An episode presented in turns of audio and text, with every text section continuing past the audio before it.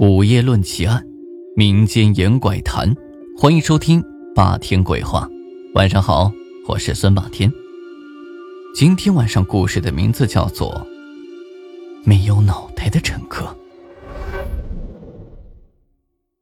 那一年，我去滇东北采访，于是我就得去昆明的长途汽车站。当时去往昭通方向的入口已经排起了长龙，而这第二班的车。也已经上了乘客，可就在那个时候呢，从车厢里面传来了一个小孩撕心裂肺的哭喊声，他就一个劲儿吵吵说：“妈妈，我怕，我要下车，我怕，我要下车。”我就顺着哭声呢，就往车厢里面望过去了。当时我就只看到一个年轻女人抱着一个小孩，而那个小孩呢，应该是个小男孩，他当时表情十分的惊恐。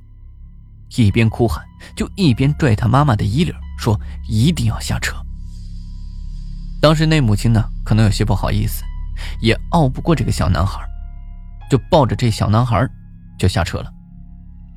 他们一下车，这小男孩当时就不哭了，就好了，安静了下来。哎，这母亲见孩子不哭呢，就准备再把他再抱回车上，可还没坐定。哎，这小男孩又开始哭闹起来，而且哭得比刚才还凶。这母亲没法子了，只好抱着这孩子又下车了。说来也怪，只要一下车，这小男孩就立即停止哭闹。这母亲呢，只好向这个司机道歉，然后就说：“没办法，你们先走吧，我们坐下一班车。”而这个司机扭头就冲着排队的人里面喊。还有一个空位子，谁想上来？而排在我后面有个年轻人，就急忙就冲了上去。门一关，哎，这辆汽车就慢慢的驶出了车站。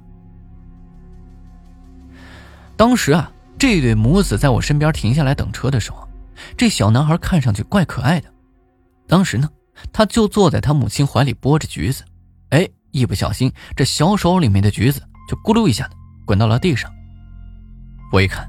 就直接上前把这橘子捡起来，递到这小孩手上，就问他：“我说小弟弟，你几岁了？”这小男孩一只手接过橘子，另外一只手伸出个小指头说：“五岁了。”然后就看着他笑眯眯的眼睛，这眼角啊还挂着刚才闹时留下的泪花，还有那快干巴的泪痕。然后我就问他：“你是和妈妈回家吗？”哎，这小男孩点点头说：“他要和妈妈。”坐这个大汽车回外婆家。我看这小男孩挺乖的，可就不知道刚才为什么在车上怎么闹那么凶，我就感到特别奇怪，就问他：“我说你刚才在车上怎么哭那么狠呢？是肚子饿了吗？还是怎么了？”哎，问到这儿的时候啊，这小男孩的眼神中闪过一丝恐怖的神色。他说：“刚才大汽车上那些人都没有脑袋，好吓人啊！”哎，这时候母亲听孩子这么一说，就轻轻拍了他一下，说：“别让他瞎说。”可是这孩子啊，就特别拗，他说：“我真的看见了，他们都没有头，身上的衣服都是黑色的。”哎，当时这孩子脸都憋红了。很快，下一班去滇东北的这长途客车就来了，在检票员当时的吆喝下，大家就缓缓起身，然后就挨个拿着自己的行李依次上车了。车门一关。开出了车站，汽车在公路上就飞驰啊！小男孩呢，就躺在他妈妈的怀里睡着了。当时那种车也旧，啊，也特别吵，就整个车厢呢，都回响着这个发动机的声音，就像是无字的催眠曲啊，听得大家是昏昏欲睡。我呢，也是睡这儿醒这儿，颠吧颠吧颠醒了，听着听着又困了，而车外的景色。也从绿油油的山，慢慢的变成了那种苍灰色的崇高峻岭，云雾缭绕。那地面也是坑洼不平，曲折的弯是一个接着一个。想到这春夏之际会经常有泥石流出现，如果这司机要是一个不小心啊，这右边就是万丈深渊，说不准就会造成车毁人亡。我当时看着车窗外面，心里特别紧张。老是想着刚才那小男孩嘴里面讲的无头人的那种荒诞的话，虽说是童言无忌，但这孩子里，应该吐的都是真言呀。突然，这汽车就停了下来，我就往车窗外面往公路方向的地方望去，就看见前面各种各样的车辆排成了两队，停在特别狭窄的公路上。司机打开了门，我和几个乘客就下车去活动筋骨，抽抽烟，而前面的司机呢，也都下到了公路上。我就朝人群走过去，我就问他：“劳驾呀，哎，这前面出什么事儿了吗？哎，这路什么时候能通啊？”